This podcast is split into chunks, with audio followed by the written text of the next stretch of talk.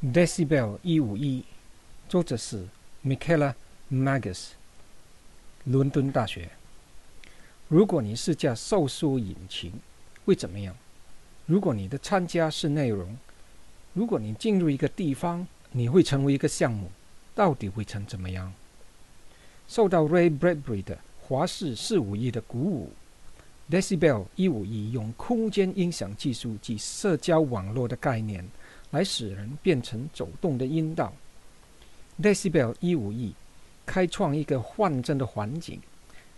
参与者可以在世纪空间里走动，但听到的是一个共同的幻空。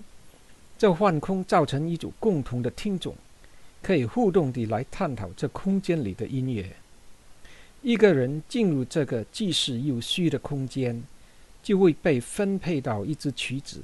这曲子在幻空里代表这个人。当他走动时，其他人会听到他的曲子也在动。他本人不会听到代表他的曲子，但可以听到其他人走动时他们的曲子在动。每一个人都可在世纪空间自由走动，且听到别人走动时曲子在动。